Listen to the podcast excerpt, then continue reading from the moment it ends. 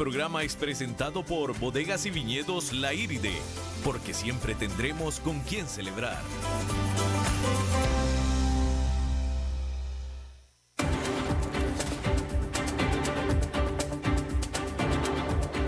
Inicia a las 5 con Alberto Padilla. Un programa diseñado con el objetivo de llevarte diariamente un tema de actualidad, acompañado siempre de reconocidos editorialistas, de lunes a viernes a las 5 de la tarde por CRC 89.1 Radio, a las 5 con Alberto Padilla. Hola, ¿qué tal? Saludos, bienvenidos a esta emisión de A las 5 con su servidor Alberto Padilla. Muchísimas gracias por estarnos acompañando en este final de jueves. Le recuerdo que las redes sociales del programa para que interactúe con nosotros, todos a las 5 con Alberto Padilla, estamos transmitiendo en Facebook Live eh, y también estamos disponibles, bueno, sí, un saludo a la cámara para los que nos vayan a ver en Facebook Live y eh, estamos disponibles en podcast en todas las plataformas principales, Apple Podcast, Yahoo Podcast, Spotify, etcétera, etcétera. Eh, un saludo a David el fanático número uno, Alberto Padilla. Muchas gracias, David. ojalá que, mira, ojalá pudieras venir para que viera la gente. Me, compré estos lentes nuevos yo. ¿Y qué hace David al día siguiente? Se trae los lentes idénticos a los de Alberto Padilla. Ese sí es fanático, David. Muchas gracias, te lo agradezco. Falta que te pintes las canas a ver cómo te quedan. de tarea. De Navidad te voy a traer el tinte para que te pintes las canas de Navidad. Bien, aquí la que manda la dominator de este programa es Lisbeth Ulet, a quien le mando un saludo a la productora de este programa. Le recuerdo que mañana es el último programa del año de a las 5 con Alberto Padilla y vamos a hacer una cosa súper especial porque se van a venir aquí mis buenos amigos Ricardo Padilla, el cual no tiene relación de parentesco conmigo, pero sí compartimos el apellido, y Álvaro Esquivel va a estar aquí también. Y no, vaya, no sé qué va a pasar, eh, pero pues aquí van a estar, eh, para los que nos están escuchando en podcast, Álvaro Esquivel y Ricardo Padilla son de las dos figuras musicales más importantes en este momento en Costa Rica. Y pues bueno, digo, vamos a celebrar, eso sí, vamos a, hacer una, celebración. Eh, va a haber aquí instrumentos musicales, canto, música en vivo. Y bueno, eh, eh, francamente, muy probablemente vaya a haber también, seguramente va a haber este, eh, no creo, no, eso, esa parte no creo, David, no pidas demasiado, ¿no? El presupuesto no alcanza para eso. Este, pero pues va a estar bueno, va a estar, vamos a hacer una fiesta aquí.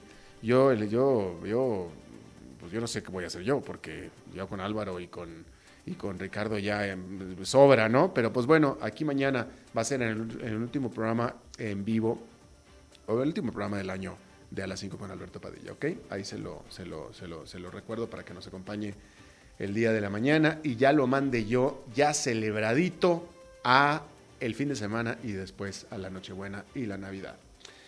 Bueno, a ver, en este momento en Washington, pues ya, ah, digo, son dos cosas que sabemos de seguro, ¿no?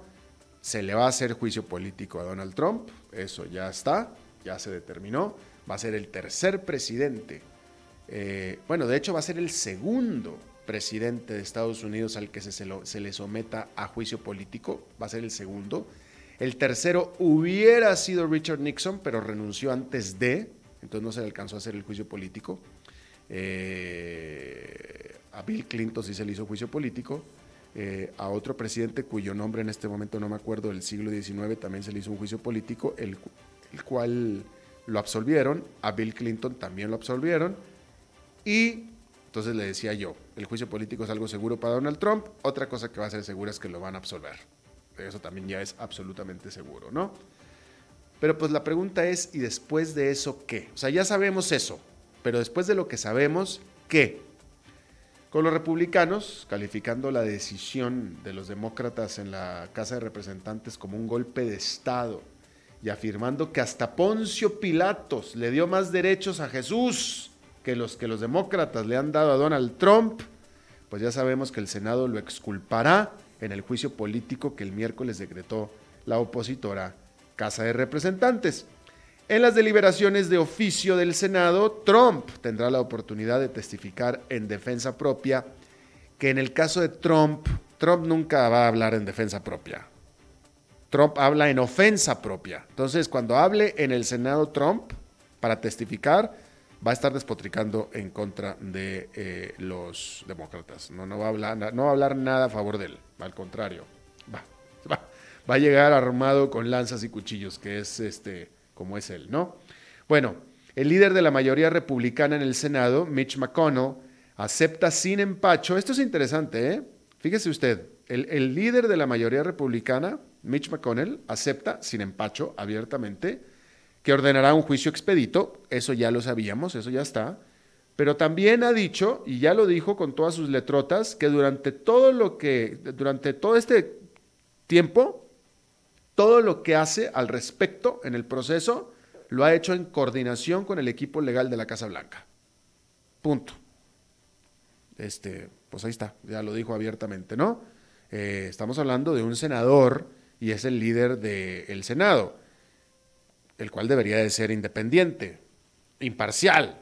Digo, vaya, es partidista definitivamente, pero yo en lo personal encuentro medios problemas ahí de principio que el líder del Senado, quien va a juzgar a Donald Trump, esté en concierto con el equipo legal de Donald Trump, pero pues en fin. Pero pues, ok, nadie sabe qué pasará a partir de que acabe el proceso, pues es a partir de entonces terreno inexplorado. ¿Por qué? Porque en primer lugar, jamás antes un presidente ha corrido por la reelección después de un juicio político. ¿Sí?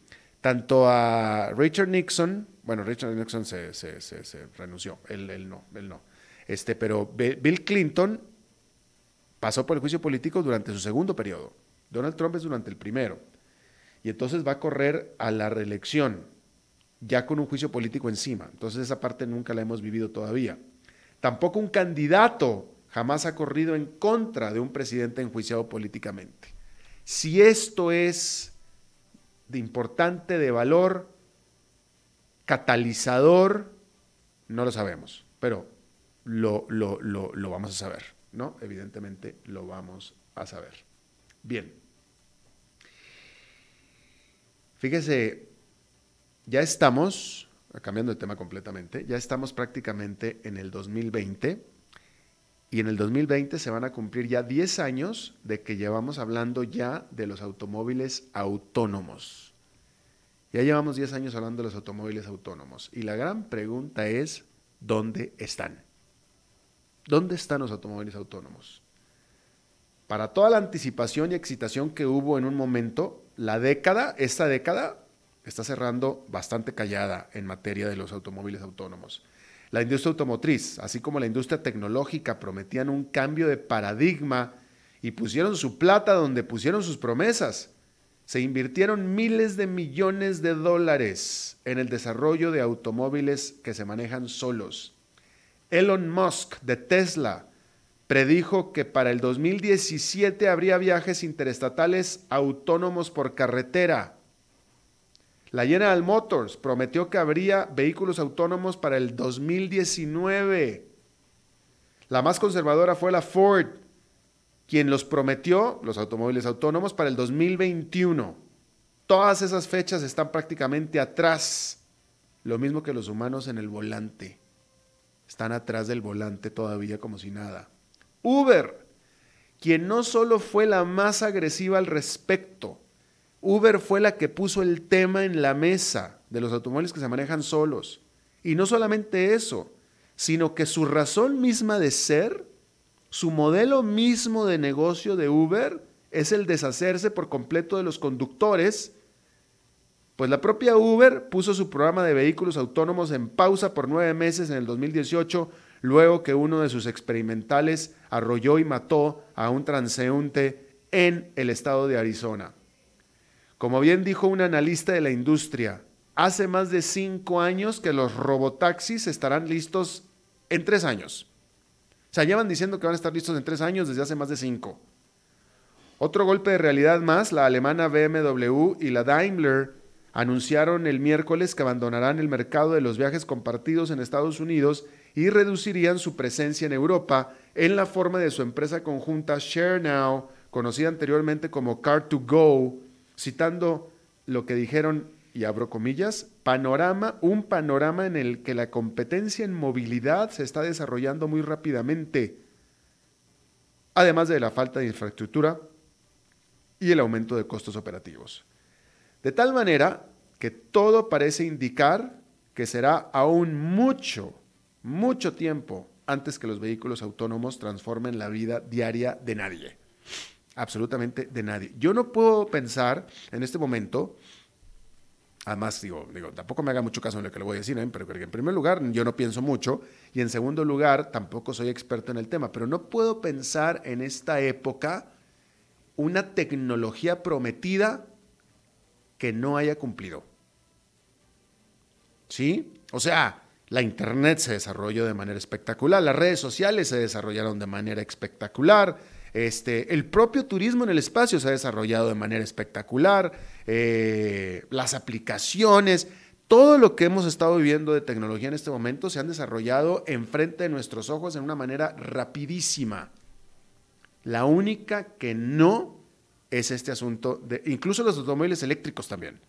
La única que no es esta de los automóviles autónomos. Es la única promesa bien prometida y en la que se invirtieron miles de millones de dólares, literalmente miles de millones de dólares. O sea, esta sí, con grandes inversiones de mucha gente, de muchas empresas, de todas. Eh, y, no, no, no pasó nada, no pasó absolutamente nada. Diez años después estamos prácticamente igual. No, no, no logró despegar. Y es muy interesante. Y en el caso de Uber, es una terrible, terrible noticia, porque como le estaba diciendo, Uber, la razón de ser de Uber, o sea, digamos que Uber se adelantó a su tiempo, porque la razón de ser es la de viajes compartidos, pero sin conductor sin chofer. Por eso desde que Uber nació, nació con el concepto de la autonomía del automóvil. En, su DNA de Uber, el chofer es una carga, por supuesto que una carga económica, pero una carga de todo por completo. Ahorita los tratan muy bien, ahorita, ahorita tienen que depender de los choferes, pero eh, Uber eh, trabaja todos los días para tratar de deshacerse de los choferes en todo el mundo porque esa es la razón de ser de Uber. Entonces, con, con esta no concreción que se está dando con esta tecnología de los automóviles que se manejan solos, pues son terribles noticias para Uber, terribles noticias. En primer lugar, nunca va a poder ser rentable, porque el modelo de Uber no es rentable con los conductores en medio. No, no, no, no, funciona, como claramente está demostrándolo, ¿no? Ellos tienen la esperanza de que una vez que se deshagan del conductor ya va a funcionar el modelo. Va a ser lucrativo, rentable, pues. Pero por lo pronto, ahí tiene usted. Eh, en fin, interesante, interesante el tema desde mi punto de vista. Bueno, cambiando de tema, luego de casi cinco años con tasas de interés negativas, el Banco Central de Suecia tuvo ya suficiente de eso. Este jueves, el Riksbank, que es el banco central más antiguo del mundo, subió su tasa de interés de nuevo al 0%. Ya no está negativa, ahora está en el 0%, convirtiéndose en el primero en salir del territorio negativo en medio de los temores de que hoy en día los efectos negativos de este tipo de políticas podrían sobrepasar a los beneficios. Hay que recordar que desde la macrocrisis financiera del 2008, los principales banqueros centrales del mundo implementaron un experimento monetario sin precedentes, con el objetivo de generar crecimiento económico para levantar a las alicaídas economías, hundieron a las tasas de interés a sus niveles más bajos de la historia. En Europa y en Japón, las tasas han estado por debajo del 0% desde el 2014 y el 2016 respectivamente. El 2014 Europa, 2016 Japón. Y en Suecia, la tasa de referencia se hundió por debajo del agua en el 2015. Sin embargo, con el tiempo han ido creciendo los temores sobre el impacto adverso que estas políticas puedan generar. Para empezar, ha sido muy doloroso para la banca que ha tenido que pagar por tener su dinero guardado en el Banco Central en lugar de recibir intereses por él. También los ahorradores han sido castigados junto con los fondos de pensiones. Pero ese lujo que se está dando Suecia no se lo pueden aún dar los demás, o al menos eso es lo que piensan ellos. Tanto el Banco Central de Japón como el de la Gran Bretaña decidieron esta semana dejar intactas sus tasas de interés. En Estados Unidos las tasas nunca fueron por debajo de cero. En Estados Unidos no.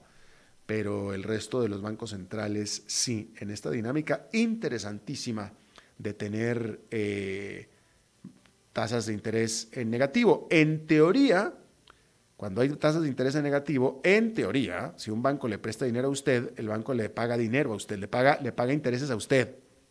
¿Sí? No le cobra intereses, le paga intereses. Le pagaría a usted para que usted le, le, aceptara el dinero al banco. esa es la teoría. Olvídese, aquí en, en, nuestra América Latina y en Costa Rica nunca lo vamos a ver eso, jamás en la vida, ¿no? Pero así es como funcionaría el asunto. ¿Sí? Entonces viene contigo David, ¿Quieres un préstamo del banco? Toma, te presto 5 mil dólares y te voy a pagar medio punto porcentual por esos 5 mil dólares hasta que me devuelvas el dinero. Así es como funcionaría en la teoría este asunto de las tasas de interés negativas. Bueno. Ay, tú fumas, ¿verdad? ¿No fumas, David? ¿Fumabas? Sí, ¿verdad? ¿Cuándo dejaste de fumar? Seis, hace siete horas. Ah, muy bien. Ah, siete meses. Hace siete meses. Sí, pues yo te veía, yo te veía fumando. Bueno, pues déjeme le informo. ¿Usted fuma? Bueno, un reporte de la Organización Mundial de la Salud que se liberó este jueves estima que por primera vez caerá el número de usuarios de tabaco hombres luego de haber alcanzado su pico en el 2018. Los hombres representan el 80% de los 1.300 millones de usuarios de tabaco que hay en el mundo. Por su parte, el número de mujeres que gustan del tabaco ha estado disminuyendo durante años. Ahora, fíjese que estoy hablando de usuarios de tabaco, no estoy hablando de fumar. Eso es muy diferente.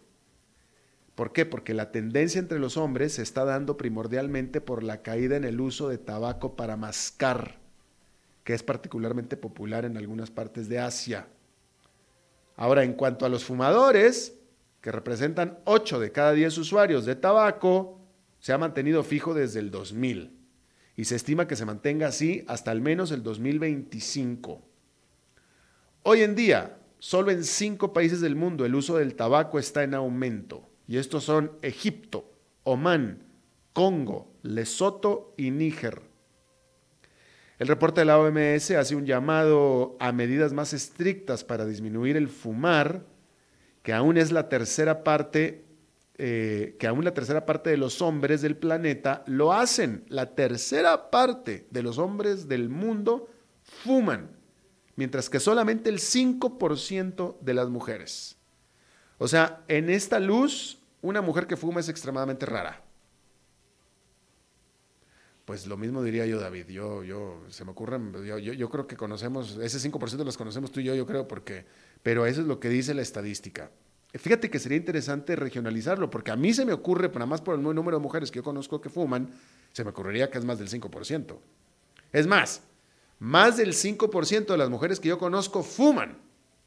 Entonces sería interesante poder regionalizar o encontrar la estadística de cómo, cómo ¿Qué tanto? Vaya, pero este, estamos hablando del 5% de las mujeres del mundo. Muy probablemente en América Latina sea más. Es más, yo le pregunto a usted, ¿usted cree que en América Latina solamente el 5% de las mujeres fuman? A lo mejor no, puede ser que no, puede ser que no. Pero en el mundo así es. La tercera parte, es decir, un 33% de los hombres fuman, solamente un 5% de las mujeres lo hacen. Hay un claro razonamiento económico detrás de estos esfuerzos para que la gente deje de fumar o deje de usar tabaco. El fumar le resta un estimado de 14, no es cierto, de 1,4 cuatrillones, porque son 1.4, en, en, inglés es 1.4 eh, trillions, entonces en español sería 1.4 cuatrillones de dólares a la economía mundial cada año, cada año, por concepto de personas que fuman. Eh, cánceres, enfermedades pulmonares, enfermedades respiratorias, este, etcétera, etcétera, etcétera, ¿no? Eh, bueno, pues ahí lo tiene usted. Yo en lo personal le tengo que confesar que desde que llegué a Costa Rica volví a fumar puro. Yo, cigarrillo nunca he fumado en la vida, pero yo fumaba, me fumaba, disfrutaba de un puro mientras cuando vivía en México. Pero pues luego se me quitó llegando a Estados Unidos. Así es que durante veintitantos años lo dejé por completo. Y ahora que llego a Costa Rica, ¡zas! Otra vez. Claro, digo, me, me fumo. Este, me fumo una. yo fumo puro nada más cuando tomo. O sea, todos los días. No, no es cierto, no es cierto. No, no, no, me, estoy, me, fumaré un puro, si me, si me, fumo un puro una vez a la semana es demasiado, ¿no? Pero sí, y, lo peor de todo es que me gusta más ahora que cuando fumaba hace más de veintitantos años. Lo disfruto mucho más por alguna razón. Pero bueno, no es que me sienta orgulloso, ¿eh? Pero es algo que me produce un placer muy inmenso, tengo que decirlo. Bueno, cambiando de tema. Este jueves, la Casa de Representantes de Estados Unidos en medio del escándalo por el juicio político del presidente, deliberó y aprobó el nuevo acuerdo de libre comercio de Norteamérica y a pesar del conflicto bipartidista, ambos partidos, demócratas y republicanos, votaron a favor. La unidad, atípica en estos días, se logró después, se logró, pues los demócratas lograron o recibieron algunos cambios de última hora incluyendo menos protecciones a la industria farmacéutica, que los republicanos querían, más supervisión sobre el Tratado de Libre Comercio y un nuevo, sistema, un nuevo sistema de rápida resolución de controversias en disputas laborales. Eso es lo que los demócratas pidieron y se les dio. Por su parte, los republicanos apoyan el acuerdo, a pesar que algunas de estas enmiendas eran impopulares entre ellos. Las farmacéuticas estadounidenses de plano no están contentas con estos cambios. Pero pues, ni modo, se aguantan. Y en México cayó bastante mal, como aquí lo informamos, los planes de una mayor supervisión de sus prácticas laborales por parte de Estados Unidos. De hecho, México protestó bien airadamente por la idea, por la propuesta, por la letra escrita en el texto del Tratado de Libre Comercio de inspectores laborales estadounidenses en territorio mexicano supervisando. Sin embargo, al final, los mexicanos quedaron contentos con la promesa de que dichos inspectores con calidad de diplomáticos no estarán en la práctica haciendo ninguna inspección. Aquí a alguien le están dando, perdónenme el mexicanismo, pero a alguien le están dando a tole con el dedo, ¿no? porque en el acuerdo de libre comercio está escrito y específico, y aquí está, se lo estoy diciendo yo, que, iban a ver o que van a ver, que, van que habrán inspectores laborales para supervisar que se cumplan con, las, eh, con los requisitos legales laborales firmados en el Tratado de Libre Comercio, inspectores laborales estadounidenses en México. Eso es lo que dice eso es lo que dice el, eso es lo que México firmó, ahí está, ahí está en el acuerdo. Y México lo acordó y después renegó. Fue a Washington y lo que le dijeron en Washington a México fue, no te preocupes, no van a hacer inspecciones en la práctica, pero sí van a ir y van a estar ahí. Pues, pues entonces, o sea, ¿a quién están engañando? O sea, se llaman inspectores, van a estar para inspeccionar, pero en la práctica no lo van a hacer. Y ya con eso México dijo, ah, ok, está bien, perfecto. Entonces me parece que a alguien se lo están haciendo tonto. O sea, no sé si los gringos se están haciendo tontos solos o se están haciendo bien tonto a México. Pero eso fue lo que sucedió. No te preocupes, México. Los inspectores van a ir, ahí van a estar, pero no, hombre, no les hagas caso porque no van a hacer nada. Pero ahí van a estar. Y México dijo, ok, perfecto, no hay ningún problema. Bueno, bueno, pues ahí lo tiene usted. Y sin embargo, los demócratas apoyaron el Tratado de Libre Comercio justamente porque ahí viene en el escrito, que eso fue lo que ellos pidieron que se metiera, que estos inspectores estadounidenses iban a estar en México inspeccionando. Entonces, de nuevo, a alguien se están haciendo tonto. Bueno, a Trump, mientras tanto, estos detalles, estas nimiedades no son de su interés porque él lo que quiere básicamente es algo con lo que pueda presumirlo como triunfo. Así es que, bueno, pues esto para él va a ser definitivamente un triunfo. Bueno, eh, hay que decir que en la India continúan las protestas y las manifestaciones violentas. Hoy se estaba reportando que hubo cortes de transporte público, hubo cortes de comunicaciones. La situación es muy, muy apremiante en la India. Eh, y hay que decir que la Suprema Corte de Justicia de la India rechazó eh, el cancelar esta ley de inmigración, que es lo que desató todo este problema, todo este bochinche, como dirían en algunos países. Eh, la Suprema Corte de Justicia rechazó el cancelar esta ley eh, migratoria, pero la determinación, la determinación que hizo fue que lo volvería a leer o que volvería a ver ese caso en enero. Eso fue lo que dijo la Suprema Corte de Justicia. Esta ley en cuestión, la controvertida ley, permite a ciudadanos de países vecinos de la India que no sean musulmanes a permanecer legalmente o a naturalizarse indios, pero tiene la excepción de los musulmanes. Si eres musulmán, no, esta, ley, esta ley no te beneficia a ti. Y eso fue lo que desató eh, violencia, violencia y protestas generalizadas en todo el país. Y en esta democracia, que es la democracia más grande del mundo, la India, el gobierno está reacio a hacer caso al clamor popular. La gente no quiere esta ley y el gobierno sigue y sigue resistiendo. ¿Cuánto tiempo más resistirá? No lo sabemos.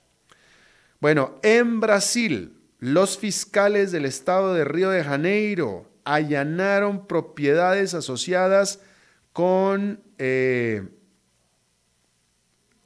con un ex empleado, asociadas con un ex empleado de Flavio Bolsonaro, que es hijo del presidente de Brasil, Jair Bolsonaro.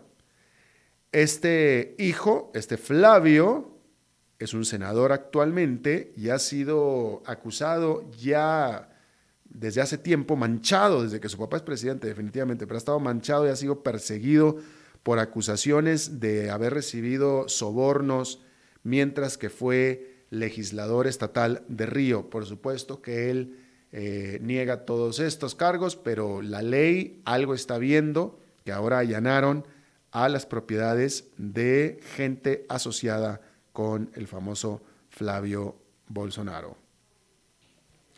Hay que decir que, en otro tema, las autoridades de competencia de la Gran Bretaña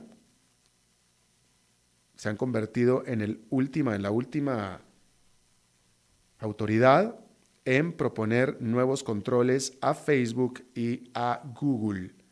Facebook y Google están enfrentando problemas legales tanto en Europa como en Estados Unidos, pero donde es peor es en Europa. Y ahora en la Gran Bretaña es donde más los están persiguiendo en este momento, o son los últimos que los están persiguiendo. Ellos están alegando, la autoridad de competencia de la Gran Bretaña, que pues Google prácticamente goza de un duopolio del 90% con todo su dinero, con todos sus ingresos, ganado por eh, búsquedas que se generan en la Gran Bretaña. Y pues la autoridad dice que quiere hacer recomendaciones al gobierno de cómo abrir este mercado a la competencia. Y por supuesto que esto será algo que Google y Facebook pelearán de manera muy, muy vigorosa. Vamos a hacer nuestra primera pausa y regresamos con esa primera entrevista. A las 5 con Alberto Padilla por CRC 89.1 Radio. Desde Maipú, Mendoza, la tierra del olivo nos llega aceite de oliva Laur. Su delicada y elegante textura, así como su afrutado aroma vegetal, lo convierten en un aceite especial para paladares exigentes. Disponible en tres variedades: Laur Cruz de Piedra, Laur Aceite de Oliva Extra Virgen y Laur Gran Mendoza Aceite de Oliva Extra Virgen. Lo mejor de tres zonas en una sola botella. Galardonado con el Gran Prestige Gold en el Terra Olivo 2018. Aceites de oliva Laur no pueden faltar en tu mesa. De venta en todas las tiendas, don Fernando. En mi carro o en mi moto cuando salgo a manejar Pueden pegarme de lado o también puedo volcar. Golpear un carro de lujo, también quedarme sin gas Todo me puede pasar. Adquiere los seguros autoexpedibles del INSS al pagar su marchamo Y participe por 5 viajes dobles a Cancún más 500 dólares. Informes en grupoins.com o al 800 de INS CRC 89.1 Oyentes informados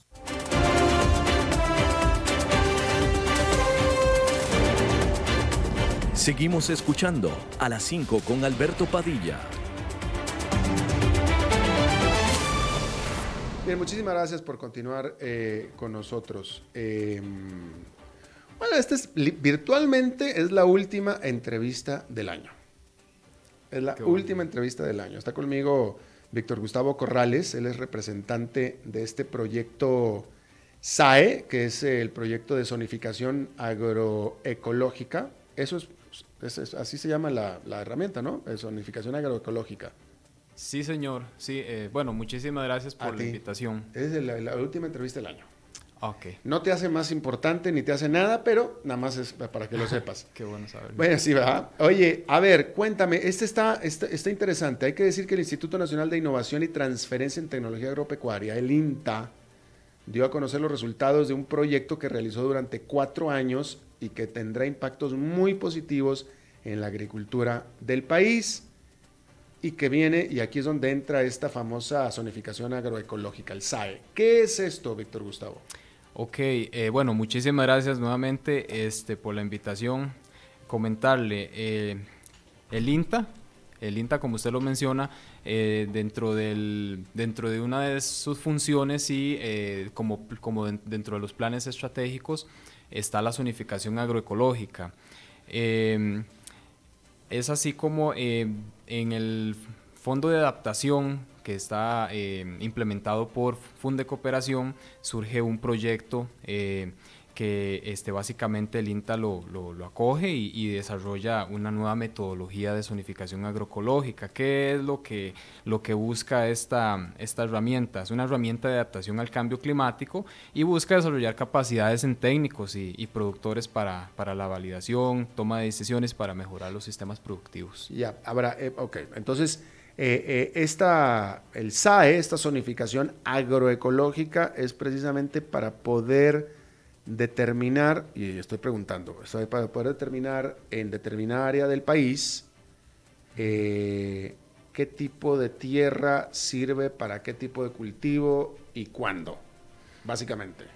Okay. ¿Es así? Sí, sí, este, bueno, tiene dos componentes, claro, uno de esos componentes es el, componente de la generación de mapas de, zonificación agroecológica basados en, en, el, concepto de aptitud de tierras que es este, las condiciones que un territorio determinado le, brinda a un cultivo para su desarrollo. Entonces, em, se desarrolla la zonificación agroecológica como un proyecto piloto en cuatro, en cuatro zonas del país, em, en Alvarado, Cantón de Alvarado, Cantón de Naranjo, eh, tenemos una parte de la zona Los Santos y una parte de la zona norte de Puriscal, que, que bueno, ok, en el, en el caso de, de, uno de ellos, este, en Alvarado, y, se, puede decir que es lo mismo para todos, básicamente es a partir de información edafoclimática, una serie de variables y requerimientos que tienen los cultivos, eh, poder generar este, eh, mapas de zonificación por aptitud edafoclimática, que es, hablamos de aptitudes altas, medias, bajas, muy bajas o exclusión técnica. Eh, todo eso básicamente lo que hace es tomar datos generados en, suelos, ¿verdad? Tenemos variables como textura, profundidad, em, eh, lo que se llama las pendientes de los suelos, pero además recopilamos información de clima, información de variables climáticas lo cual al final hacemos una serie de reuniones con especialistas y conjuntamos los requerimientos de los cultivos, que eso entra después en un modelo, el modelo de zonificación, para generar mapas. Esos mapas nos dicen a nosotros dónde es un cultivo apto para, para, para su desenvolvimiento y en eh, otros no tanto. ¿Esa información ya está o, vaya, es decir, si yo, si yo soy un, yo tengo una finca en, cualquiera de estos cantones, ¿no? Una, una, pequeña, en México diríamos una labor o una tierrita para trabajar, y yo estoy pensando en sembrar algo, eh, yo los llamaría a ustedes o a alguien que ustedes me manden para que venga a ver la tierra y haga los estudios, o ya está el estudio hecho, yo voy con ustedes y, y ustedes ya me pueden decir, ¿para qué sirve mi tierra? Ok, en este caso, eh, en este proyecto particular sí ya hay un estudio que se hizo. En este caso sí. Eh, ahí básicamente usted tiene sembrado algún cultivo, digamos dentro del caso de los que se zonificaron, y usted quiere saber, bueno, si, mi, si el cultivo en, en, la zona donde yo estoy, en el área, mi finca, eh, donde yo estoy, eh, es apta para el cultivo que yo estoy desarrollando o no es apta porque yo estoy teniendo problemas con plagas o estoy teniendo problemas de rendimiento. Entonces quiero saber, por supuesto, ahí sí se puede saber. Ahora, si yo... Eh, quiero saber, por ejemplo, cómo, se, cómo se comportaría un cultivo en, en, mi finca, pero nunca lo he sembrado, o una agrupación de, de productores, o, o, un cantón, una municipalidad, quieren saber, bueno, si se puede desarrollar la soya en Guanacaste, ok. Este, básicamente se, se acude a, la, a, a, los trabajos de la zonificación agroecológica y, y a partir de, de, información, ¿verdad? Básicamente este, tomar información eh, de, la, de, la, región, como le mencionaba, de clima, suelo y demás, este, eh, reunir todos esos requerimientos y poder hacer los mapas y saber cómo, cómo sería el, el, desarrollo, la respuesta de su cultivo antes de que usted lo siembre y ya usted sepa si se está eh, metiendo en, apuros al sembrar algo que no le va a dar resultados. Claro o más bien va a ser exitoso. Claro, por supuesto. Eh, ahora, eh, bueno, esa información, sobre esa información que ustedes ya tienen sobre esos cuatro cantones, eh, ha habido, hubo, hubo sorpresas en el sentido de, de, que resulta que en tal cual cantón toda la vida han estado sembrando tal o cual sembradío y en realidad servía la tierra mucho más para otra cosa. Ok, no, tan, no tanto fue eso, sino eh, más bien fueron, fueron hallazgos interesantes que ellos no desconocían. La ventaja de esta metodología lo que le permite es este, identificar cuáles son las limitantes que tiene ese cultivo suyo para el desarrollo. Por ejemplo, eh, una pendiente que supera los 45, eh, el, los 40, el 45%, grados. exactamente, sí, eh, no siempre es este, buena para, para efectos de, del desarrollo de los cultivos. Más me que ahora estamos en una, en una línea de cambio climático que eh, es, hemos escuchado como eh, por lluvias excesivas se han lavado las, las tierras en, en, en, partes altas como Cartago, pérdidas ¿verdad? económicas y básicamente es porque muchos productores tal vez en, en algún momento pues han sembrado y, y, desconocían que tal vez esas pendientes no eran aptas para esos cultivos, pero aunque lo, lo estuvieron haciendo por años, eh, eh, en torno al cambio que ha venido suscitándose con lluvias y, y, y periodos prolongados de, de, eh, de muchos aguaceros. Mm hemos tenido esa, esa limitante. Entonces ellos se dieron cuenta, por ejemplo, de, de ese tipo de, de, realidades. No sabían que, por ejemplo, el brillo solar era una variable importante para el desarrollo de su cultivo y que por eso tal vez no obtenían rendimientos como en otras áreas, uh -huh. porque tenían más neblina. Entonces ese tipo de cosas fueron las que más los sorprendieron a ellos, básicamente. Y eh, eh, eh, ustedes tienen información sobre cultivos de productos tradicionales, los que conocemos siempre, o, o, o, o han habido novedades. De, pronto podemos pensar que se pueden cultivar, no sé, cosas que no pensábamos, kiwis, qué sé yo, cosas así, ¿no? Bueno, tan, tan así no, pero, pero sí, sí hemos tenido las dos cosas, en realidad. nos hemos, en, en, el proyecto SAE eh, es un proyecto piloto que, que, zonificó 12 cultivos en el país, básicamente muchos de ellos ya estaban establecidos. Dado que fue un proyecto piloto, este, eh, se tomaron algunos que ya estaban, in, ya estaban produciéndose en las zonas como forma de validar también la metodología. Uh -huh. Pero ahora que usted menciona cultivos nuevos, por ejemplo en el caso de Naranjo, del cantón de Naranjo, nosotros hicimos zonificación de aguacate y no es un cantón que por excelencia sea eh, productor de aguacate y la, la, cultura de ellos no es de aguacate, más que es de café y demás. Pero ellos, pero, pero ellos debiera. se dieron cuenta que tenían una, una amplia eh, eh, área que, que, era con, con, bastante aptitud para el cultivo de aguacate, igualmente en la, en la parte de Puriscal. Eh, ¿Y, lo, hicieron? ¿Lo, están cambiando? ¿Están haciendo el cambio? hay una serie de planes que el, que el gobierno está impulsando. Uno de ellos es el, el, Plan Nacional de Fortalecimiento a la, a la actividad aguacatera. Eh, y, lo que busca es incrementar las áreas de siembra en pro de la, de la competitividad de los productores eh, por, la, por la coyuntura actual del tema aguacate, que, que, usted lo debe conocer. Em, y básicamente eh, esta es una herramienta más que va a permitir a las organizaciones tomar decisiones concretas y, y, muy objetivas porque no es de ahora de poner a sembrar por sembrar, sino que ya, ya se cuenta con, con criterios técnicos para hacerlo. Claro. ¿Y dónde, bueno, dónde, esto está muy interesante, dónde la gente puede eh, conocer más o conocer la, información que el SAE eh, tiene?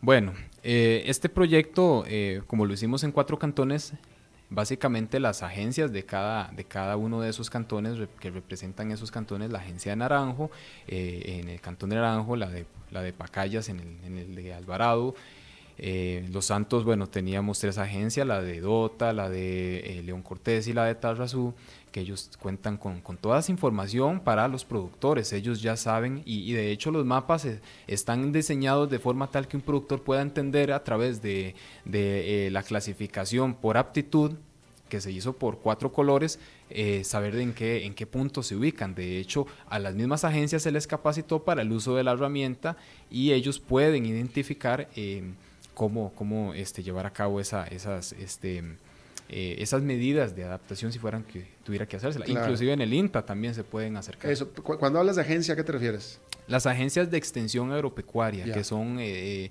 eh, son son oficinas que están ubicadas de representan, representativas del Ministerio de Agricultura en cada uno de los cantones, donde los agentes de extensión brindan pues la asesoría técnica y acompañamiento a los productores en sus diversas actividades.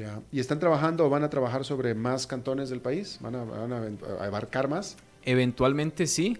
Es importante comentar que esta metodología, eh, como metodología que es, se, se basa en información en, en todos los sitios de estudios donde nosotros pudimos hacer zonificación, básicamente era porque contábamos con algún, algún grado de información de suelos y clima.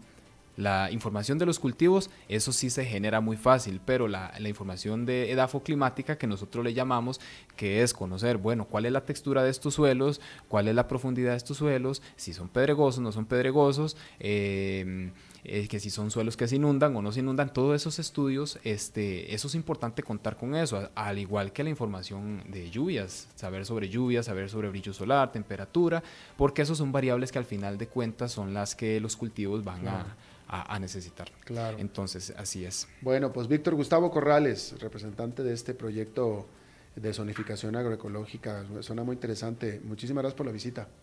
Muchísimas gracias y estamos a las, a las órdenes. Gracias. Vamos a hacer una pausa y regresamos con Fernando Francia. A las 5 con Alberto Padilla, por CRC 89.1 Radio.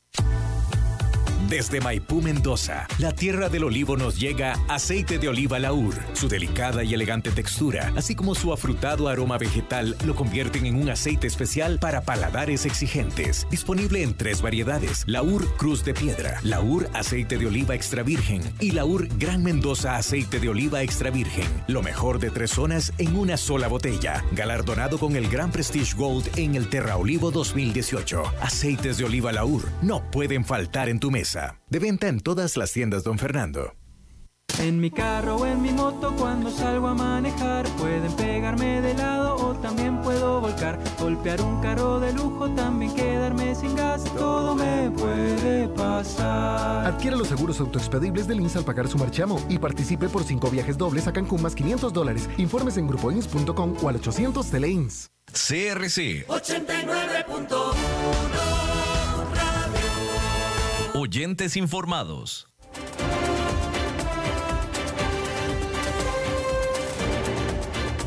Seguimos escuchando a las 5 con Alberto Padilla. Buenos jueves de Fernando Francia. El último jueves del año, Fernando. Qué lindo, qué lindo. Qué linda esta época, ¿no? Sí, pues sí. Sí, sí. Eh, sí. Un poco, bueno, todavía algunos, como vos y yo, no hemos salido de nuestros trabajos, pero pero bueno, ya se siente el clima bonito. Además, Costa Rica ayuda el clima a la al, al, clima, el clima, digamos, natural al clima social, ¿no? Porque la gente se pone un poco más amable, más contenta quizás, aunque en estrés, pero, pero más contenta, y el clima también ayuda, ¿no? Yo estoy, yo estoy muy condicionado, porque yo soy, yo soy del hemisferio norte, entonces yo estoy muy condicionado a relacionar la época navideña con frío. Con frío y encierro un poquito, ¿no? Pues frío y etcétera. Entonces, eh, eh, siempre cuando ya empiezas a usar los suéteres y las chamarras, etcétera, pues ya, ya, ya, esa es parte del sentimiento navideño y pues digamos que acá no, acá como que empieza a calentar.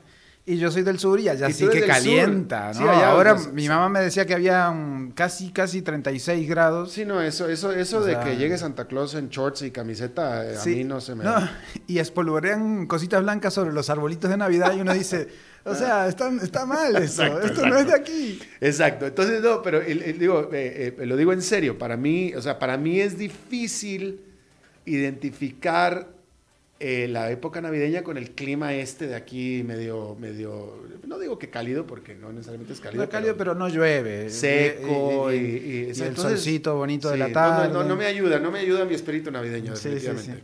pero bueno, pero que lo hay, lo hay. Pero que lo hay, lo hay. Ah, no, definitivo. Sí, y que se vive, se vive bonito esta época. Eh, hoy traía un comentario de estos de, de tipo evaluación del año, de eh, un poco quizás la década también o, lo que va del, milenio. Y eh, he estado reflexionando un poco sobre este tema de la polarización. La polarización es cuando te enfrentas radicalmente o, dos personas o, dos entidades se enfrentan radicalmente en dos opiniones opuestas.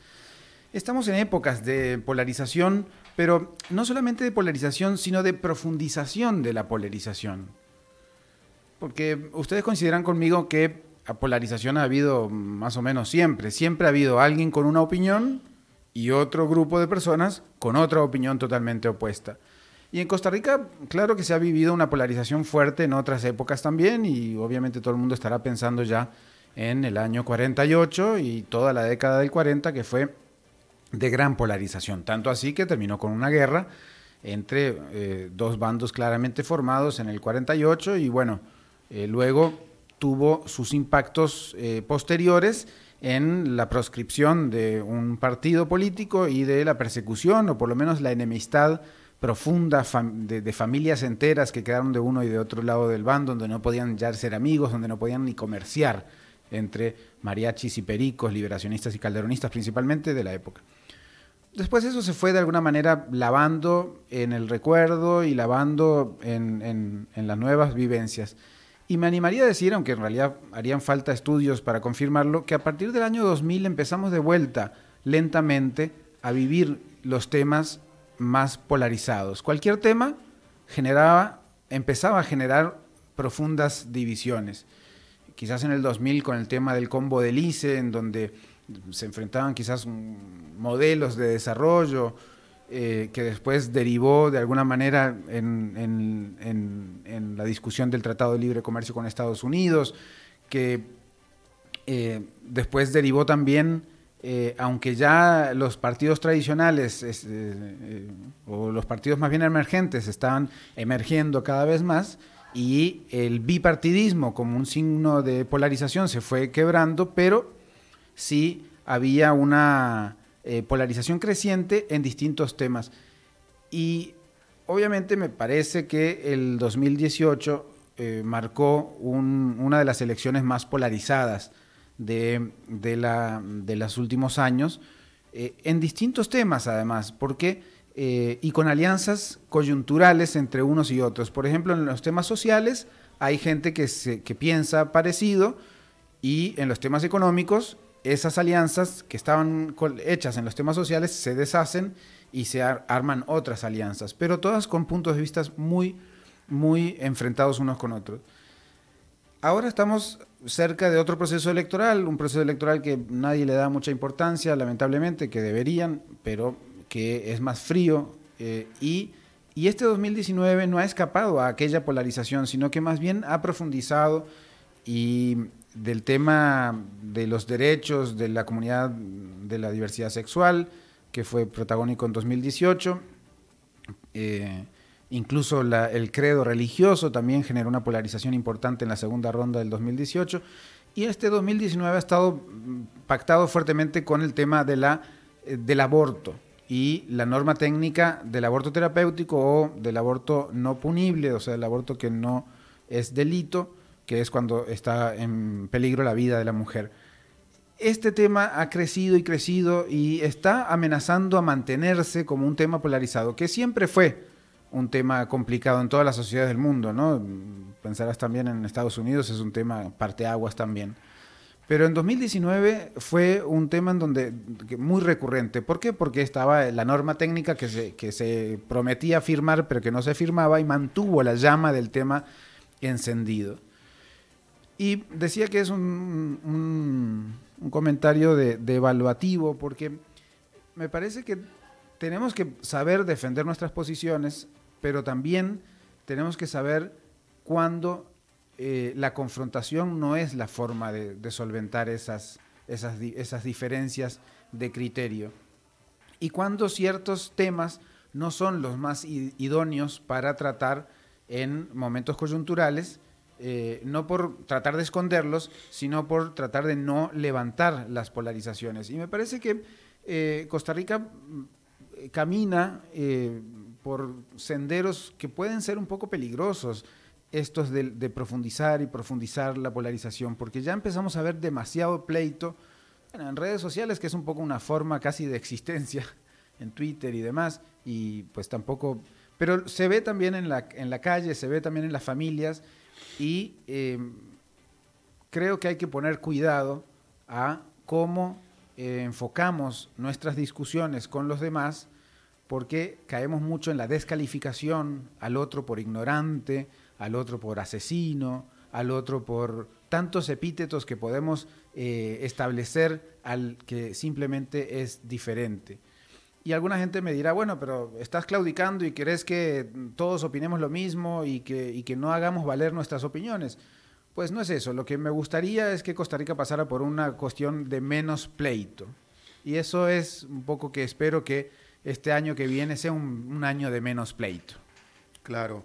Eh, este, yo, yo no puedo no estar de acuerdo con lo que acabas de decir, eh, pero estaba reflexionando que eh, al, al menos en estos en el tema particular de, la, de, de los derechos de los homosexuales, pero más específicamente el aborto, causa este tipo de, de- de- de rispideces, de divisiones, en, pues, casi en todo el mundo. Claro, pero, pero ¿por qué justo en un proceso electoral en donde eso no está en pugna? Porque no estaba, nunca estuvo en pugna. Hasta que estuvo. Eh, Pero es que no que está, estuvo. hasta que se discute. Que pero eligiendo a uno o a otro no se va a instaurar el aborto, por ejemplo. Claro, sino que claro. simplemente hay una ley que ya está funcionando. Claro. No, no, no, es que es cierto. Y, mucho menos en, en cuestión municipal. Sí, aquí cayó, aquí en Costa Rica, digamos que por los tiempos, etcétera, cayó en una época muy determinante. O sea, Claro, simplemente, este, eh, Coyunturalmente. coyunturalmente hablando y decir que, eh, eh, y, y lo digo con todo respeto, pero así fue. O sea, este presidente que está aquí, está aquí coyunturalmente, no era originalmente quien iba a estar. O sea, él no estaba ni en, el- ni en la película originalmente, ¿no? Claro. O sea, esa es la importancia de este divisionamiento, de, de- de la, de la- importancia de cómo cayó, dónde cayó eh, y cómo se dieron las cosas, que yo creo que fueron únicas, ¿no? Eh, pero, pero bueno, de nuevo, el, el asunto de- del aborto, específicamente el aborto, pero también de los derechos homosexuales, eh, eh, ha causado, viene causando divisiones en Y, todas y partes. quizás el mundo entero está en, en un momento de, de mucha polarización, y no solo por estos temas. Al final y al cabo, el mensaje me gustaría que quedara es, no peleemos tanto, amigos. Exactamente. Un mensaje navideño. de Ahí va, ahí va, un mensaje navideño. Mira, a ver, Ángelo, ¿qué tienes que decirle a Fernando, Ángelo? Adiós. Adiós. No peleemos tanto, Ángelo, no, no. Vámonos, pero vámonos Ángelo, contentos. Ángelo, si Ángelo dice, nos vamos y nos vamos. Chao. Se Te va dejando hablando así, haciendo mueca, ¿no? Sí, sí, sí, sí, a regañadientes. Fernando, que pase una muy buena feliz Navidad. Y, que empieces bien el año. Nos Alberto. vemos en la primera semana de enero. Ahí, De aquí estaremos, aquí estaremos. Gracias. Pura vida. Eh, Pura vida. Eh, bueno, acuérdense, mañana tenemos esta edición especial del programa de la última del año con eh, Ricardo Padilla y con Álvaro Esquivel y no sé quién más va a venir aquí. O sea, aquí va a ser, vamos a hacer aquí, a armar un bochinche mañana, en el último programa del año del programa. Bueno, muchísimas gracias. Entonces nos reencontramos hasta entonces. Que la pase muy bien. Este programa fue presentado por Bodegas y Viñedos La Iride, porque siempre tendremos con quién celebrar.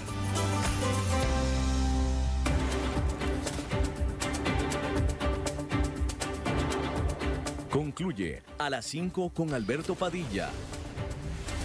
Un programa diseñado con el objetivo de llevarte diariamente un tema de actualidad, acompañado siempre de reconocidos editorialistas, de lunes a viernes a las 5 de la tarde por CRC 89.1 Radio, a las 5 con Alberto Padilla.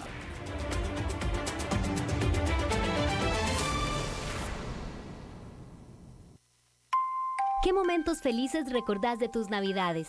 Hacer tamales y queques navideños con toda mi familia. Celebrar con mis primos y primas de zonas alejadas. ¿Y vos? ¿Qué recuerdos tenés? Que los recuerdos de Navidad nos hagan felices todo el año. Fundación Ciudadela de Libertad les desea unas felices fiestas.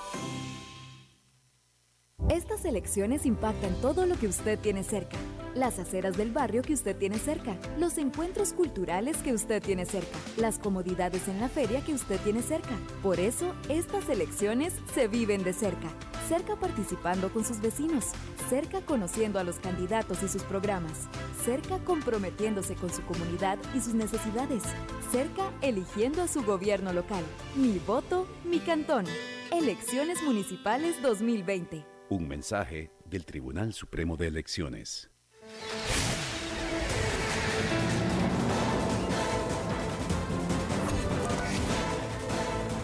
Inicia el resumen informativo en noticias CRC 89.1 Radio. Hola, ¿qué tal? Son las 17 horas con 59 minutos y estos son nuestros titulares. El gobierno renegociará las tarifas cobradas en la terminal de contenedores de Moín, administrada por la empresa APM Terminals. La Sala Constitucional admitió para su estudio un recurso de amparo presentado contra la norma técnica sobre el aborto terapéutico.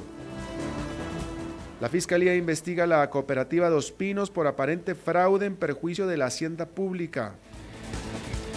Más de mil privados de libertad del CAE, Gerardo Rodríguez, serán trasladados al centro Jorge Arturo Montero, conocido como La Reforma. En el mundo, un tiroteo dejó al menos tres fallecidos en Moscú.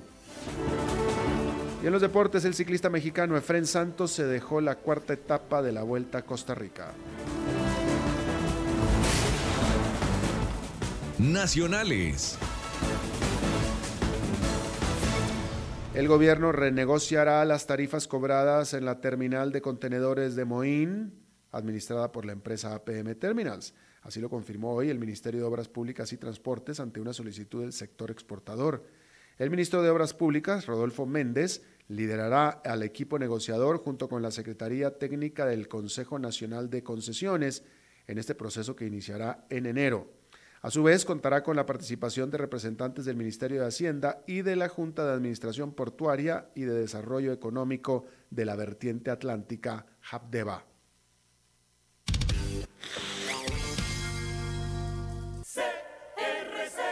La Sala Constitucional admitió para su estudio un recurso de amparo presentado contra la norma técnica sobre el aborto terapéutico. El amparo fue planteado por los diputados afines al partido Nueva República, Jonathan Prendas, Nidia Céspedes, Ignacio Alpizar, Harlan Hoppelman, Carmen Chan, Ivonne Acuña y Marolín Azofeifa. El alto tribunal aclaró que esta decisión no altera la vigencia de la norma, que en seis meses entraría a regir luego de que se emita el protocolo de aplicación de parte de la Caja del Seguro Social. El recurso es interpuesto contra el Ministerio de la Presidencia y el Ministerio de Salud. Judiciales. La Fiscalía investiga a la cooperativa lechera Dos Pinos por aparente fraude en perjuicio de la hacienda pública. Así lo reveló el medio CR hoy, que dio a conocer que la cooperativa no giró todo el monto correspondiente a las cargas sociales de sus empleados. Aparentemente Dos Pinos, entre el 2014 y 2015, generó irregularidades en el modelo salarial implementado en sus planillas. En el expediente, según el medio, se retuvieron los montos del Ministerio de Hacienda y a la Caja del Seguro Social. Cárceles. Un total de 1.125 privados de libertad provenientes del CAE Gerardo Rodríguez serán trasladados al centro Jorge Arturo Montero, conocido como La Reforma. Se trata de una construcción conocida como arcos modulares que alojará a 525 hombres, el resto será trasladado al módulo E.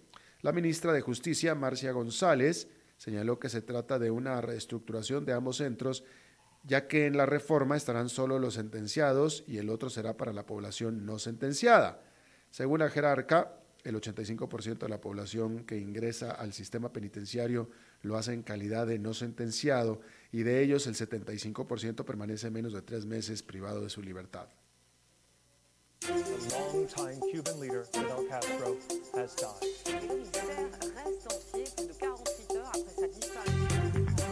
Internacionales. Un tiroteo dejó al menos tres fallecidos en Moscú. El hecho se reportó cerca de las oficinas del servicio secreto a las 6 de la tarde, hora rusa. Los disparos vinieron de tres sujetos, uno de ellos fue neutralizado. Tras los disparos, el edificio activó el plan Krepost y se desplegaron dos unidades de operaciones especiales. El gobierno confirmó que el presidente Vladimir Putin ya conoce la situación, pues estaba ofreciendo su conferencia en el Kremlin.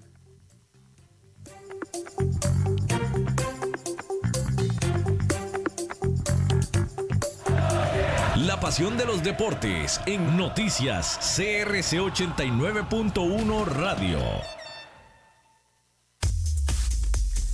El ciclista mexicano Efren Santos se dejó la cuarta etapa de la Vuelta a Costa Rica. El recorrido de hoy constó de 141 kilómetros entre Jacó y Pérez Celedón. A pesar del gane, el ciclista que cerró hoy como líder fue el nacional Daniel Bonilla del equipo Scotiabank Nestlé Métrica. Por su parte, el líder sub-23 es eh, guatemalteco Luis López, mientras que el líder de metas mm, volantes es el peruano Alain Quispe y el de montaña es Sebastián Moya. Está informada a las 18 horas con 4 minutos, exactamente en 12 horas las primeras informaciones del nuevo día. No se vaya porque está empezando el programa de La Lupa. Mientras tanto, lo saluda Alberto Padilla. Que tenga buenas noches.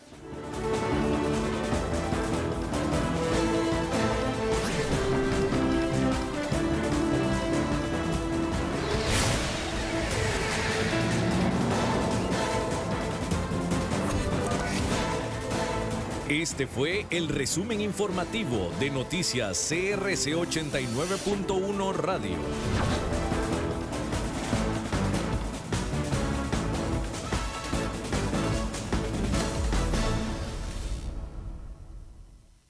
El programa de hoy corresponde a una repetición. Inicia La Lupa, el programa que muestra los hechos en